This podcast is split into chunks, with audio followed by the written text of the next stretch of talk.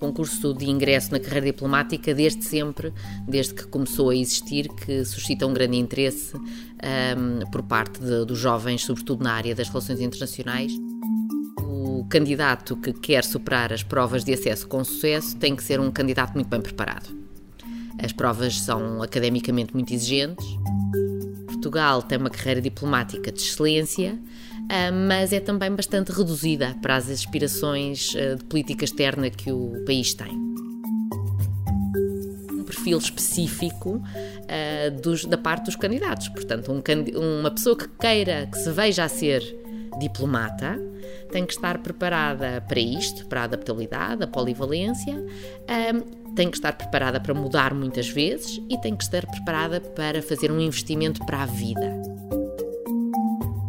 As provas são sucessivas e eliminatórias, são sucessivamente eliminatórias e totalmente anónimas.